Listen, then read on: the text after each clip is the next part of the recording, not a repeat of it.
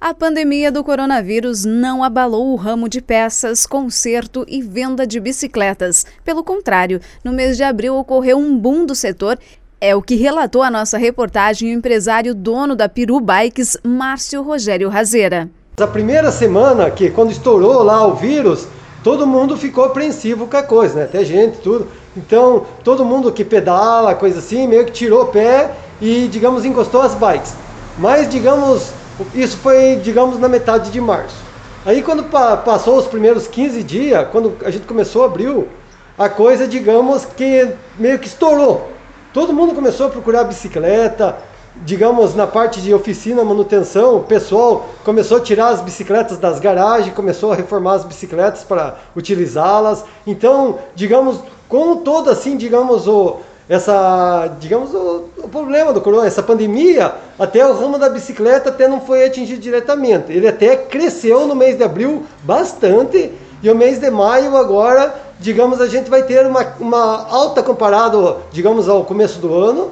Não tão grande como abril, mas abril foi assim, digamos, excelente o mês para gente. Alguns fatores, como crianças em casa e a proibição de aglomerações em parques e esportes de grupo, abriram espaço para as atividades individuais. E nessa onda em que o comércio das bicicletas esquentou. Então, o que aconteceu? As crianças, por não ter aulas, ficaram ficam o dia inteiro em casa. Então ia chegar um momento que as crianças iam ter que, digamos, achar o que fazer, além de ficar na frente de um computador, de um celular, fazer alguma coisa de lazer que fosse diferente. Então, como não pode ir num parque, em outros lugares públicos, então começaram a andar de bicicletas. As crianças menores, que têm espaço em casa, tudo, começaram a utilizar as bicicletas.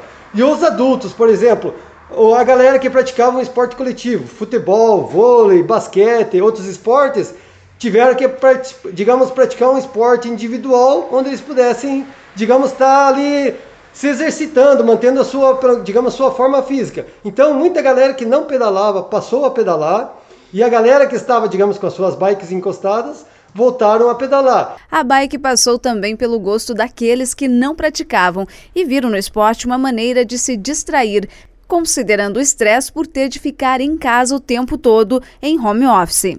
Ah, e sem contar a parte psicológica, né? Pessoa o dia inteiro, muitos que estão trabalhando dentro de sua casa o dia inteiro ali fechado dentro da casa. Então chega uma hora que a pessoa tem que achar uma alternativa.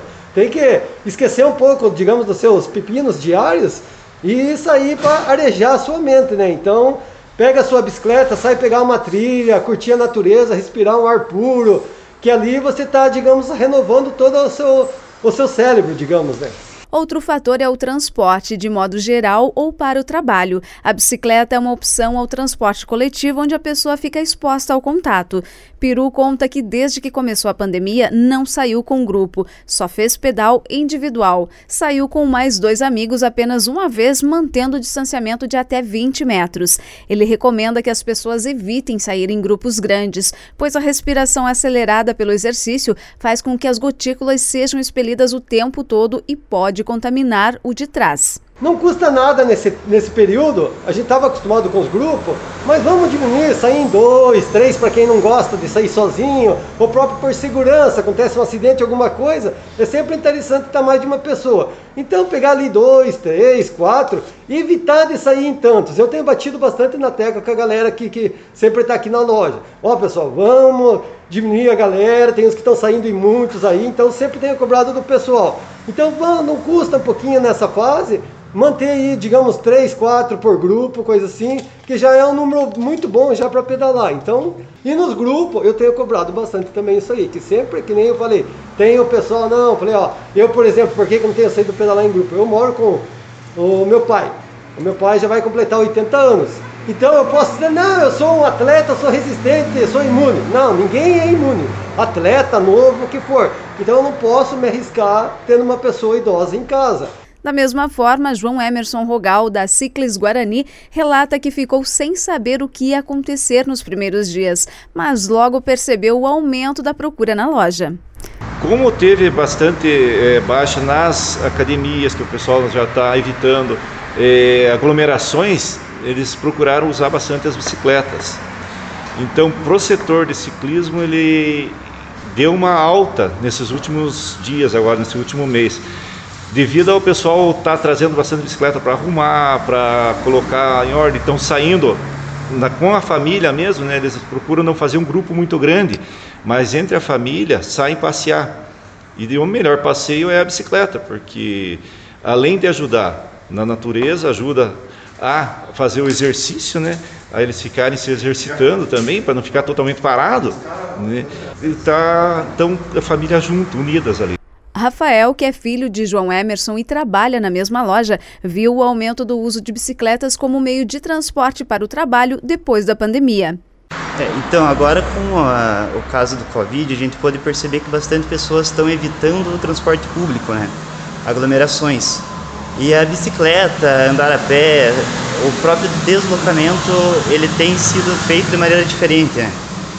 É, a gente pode perceber também que existe uma, um certo descaso, um despreparo das vias públicas para, digamos, o ciclista poder se deslocar com segurança.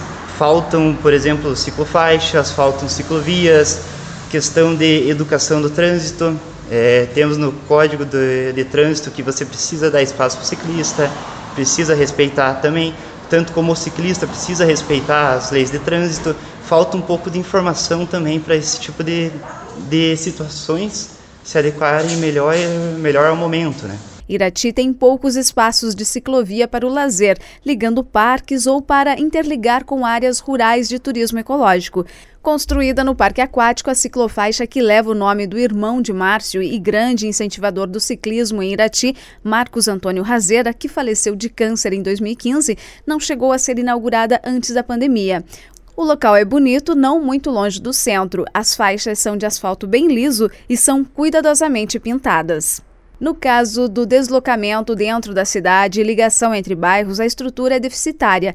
A pista da BR-153, que cruza a cidade e faz a ligação com o maior bairro, a Vila São João, não possui acostamento e o movimento de transporte de cargas intenso se mistura aos veículos de trabalhadores que entram e saem o dia todo. Um local onde já ocorrem vários acidentes de ciclistas, inclusive com morte. Emerson desconhece dados da indústria, mas sabe que muitos fornecedores tinham estoque estoque e continuam fornecendo peças. Ele acredita que acontece a mesma coisa na indústria nacional. A partir da hora que esse estoque começar a baixar, é que vai começar a surgir os problemas. Daí que pode ser que esteja faltando alguma mercadoria. E na, na indústria nacional também acontece isso daí, porque enquanto eles têm o estoque da matéria-prima, provavelmente eles estão utilizando. Depois... Você comentou também que muitas peças são importadas. Hoje em dia, a maioria das peças de ciclismo ali da parte de bicicletas é importada. Né? Temos poucas, poucas é, feitas aqui no Brasil. Mas acredito que ele vai mudar, né? Vai ter mais indústrias aqui nacionais que vão fazer as peças aqui para nós. Vânia Andrade para o Meio Dia em Notícias.